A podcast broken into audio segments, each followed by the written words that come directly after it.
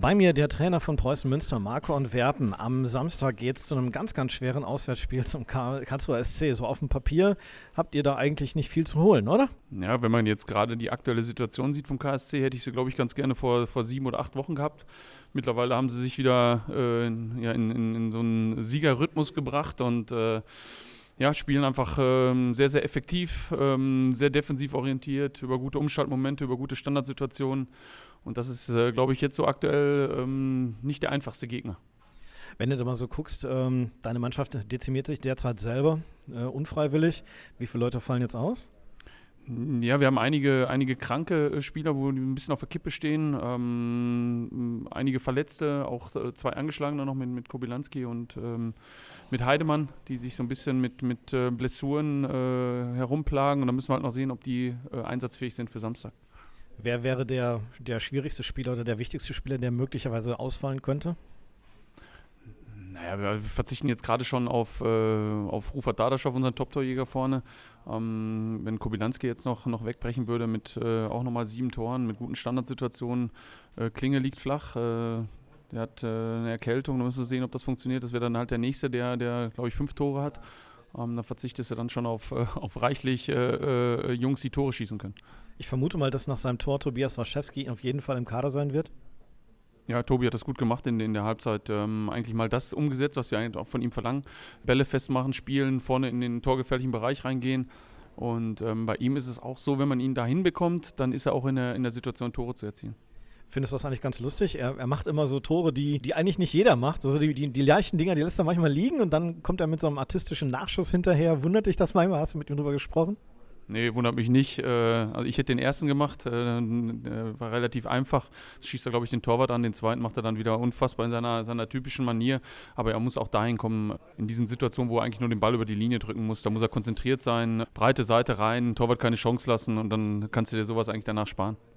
Okay, schauen wir nochmal auf das Spiel in Karlsruhe vor. Ähm, welche, welche Marschroute ist da jetzt eigentlich angesagt? Also wahrscheinlich defensive Stärken, gucken erstmal möglichst lang die Null hinten halten oder wie gehst du das an? Ja, das ist ja sowieso immer wichtig, ne? aber wir haben ähm, ja schon, dass wir wieder zeigen müssen, dass wir ein gutes, hohes Anlaufen auf, auf den Platz bringen, ähm, dass wir den Gegner so schon halt äh, stören, ähm, dann halt schon ärgern, Nadelstiche setzen mit, mit guten Kontersituationen. Und ja, das Wichtigste ist natürlich immer, das ist aber in jedem Spiel so, defensive Stabilität. Letzte Frage dazu. Ihr habt in den letzten Tagen ein paar Mal äh, das Wort Druck gehört. Du hast selber auch schon gesagt, wir haben keinen Druck. Guck mal, wo wir stehen und was unsere Saisonziele waren. Kannst du noch mal was dazu sagen? Wird jetzt von außen ein Druck auf die Mannschaft aufgebaut? Kommt daher vielleicht auch so manche enttäuschte Reaktion jetzt? Oder wie kannst du das erklären? Ja, die Erwartungshaltung ist ja eine andere. Ähm, das ist dann halt so, dass die, dass die regionalen Medien jetzt hier bei uns äh, über uns berichten. Das ist natürlich dann positiv. Das hat Auswirkungen auf die Zuschauer, die dann natürlich auch denken, es geht so weiter. Ähm, ich glaube, die überregionalen ähm, berichten es dann ja mittlerweile dann halt auch so.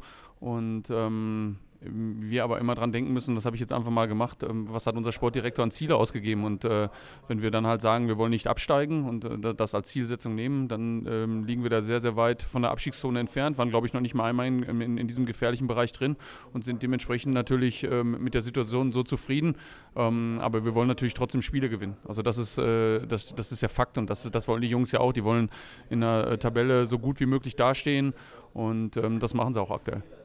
Apropos Spiele gewinnen, Titel gewinnen ist auch ganz gut. Herzlichen Glückwunsch zum erneuten Gewinn des Kaktor-Wettbewerbs von Zeiglers wunderbare Welt des Fußballs. Für dich ganz klar eine Priorität, wie ich annehme.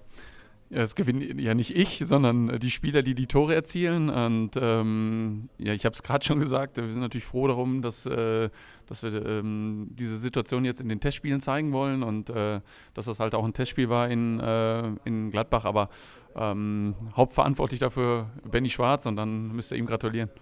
Also gibt es einen extra dicken Nikolaus für ihn heute oder, oder was? Ja, er kriegt ja, glaube ich, diese Kloschüssel und äh, die Toilettenschüssel. Von daher hat er ja schon einen Preis bekommen. Gut, und für alles andere und für Samstag dann alles Gute im Spiel beim Karlsruher SC. Marco und Werben. Ja, vielen Dank.